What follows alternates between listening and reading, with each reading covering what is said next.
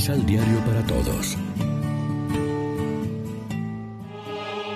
Proclamación del Santo Evangelio de nuestro Señor Jesucristo, según San Lucas.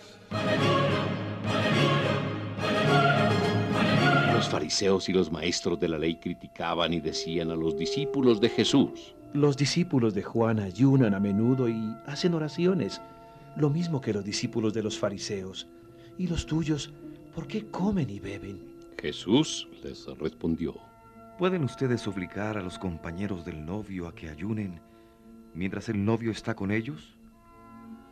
Llegará el momento en que el novio les será quitado, entonces ayunarán. Y les dijo además esta comparación. Nadie saca un pedazo de un vestido nuevo para remendar uno viejo, porque de ese modo el nuevo queda roto, y el pedazo nuevo no le vendrá al vestido viejo. Nadie echa tampoco vino nuevo en vasijas viejas, porque de lo contrario, el vino nuevo romperá las vasijas y así se derramará el vino y se perderán las vasijas. El vino nuevo hay que ponerlo en vasijas nuevas.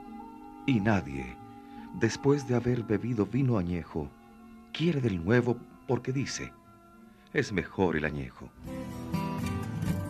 Lección Divina Amigos, ¿qué tal? Hoy es viernes 3 de septiembre. La iglesia se viste de blanco para celebrar la memoria del Papa y doctor de la iglesia San Gregorio Magno. Y como siempre lo hacemos de la mano del pan de la palabra que nos ofrece la liturgia. Empiezan las discusiones con los fariseos.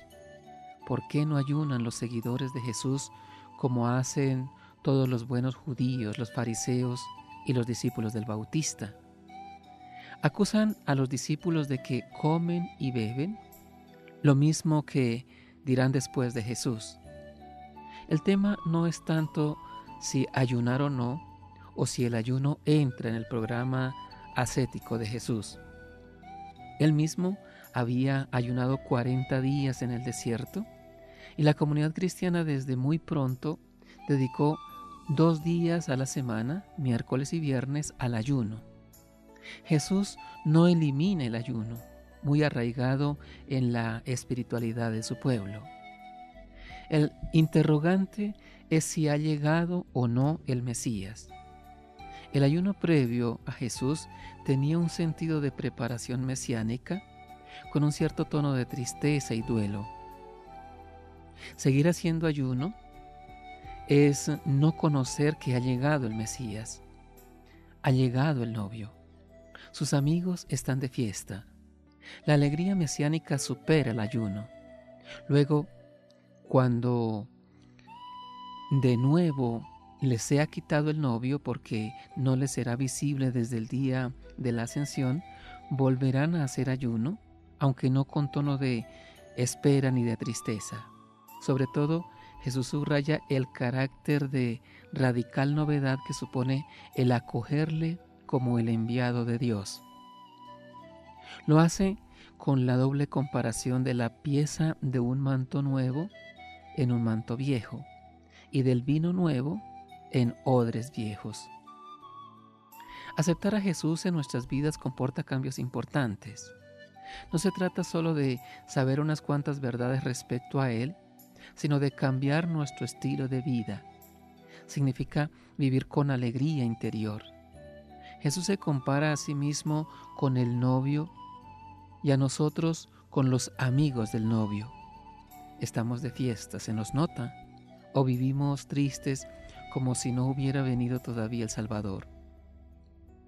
Significa también novedad radical. La fe en Cristo no nos pide que hagamos algunos pequeños cambios de fachada, que remendemos un poco el traje viejo o que aprovechemos los odres viejos en que guardábamos el vino anterior. La fe en Cristo pide traje nuevo y odres nuevos. Jesús rompe los moldes. Reflexionemos. Tenemos la capacidad de relativizar las normas y tradiciones para dar la primacía a la novedad del amor que Cristo instaura con su presencia. Oremos juntos.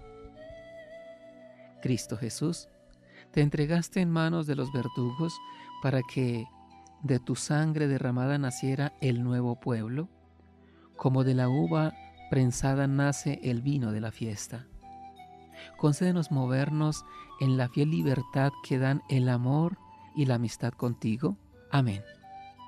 María, Reina de los Apóstoles, ruega por nosotros.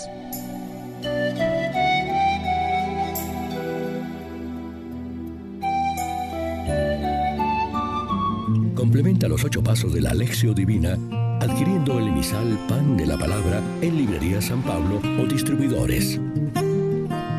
Más información www.sanpablo.co Pan de la Palabra.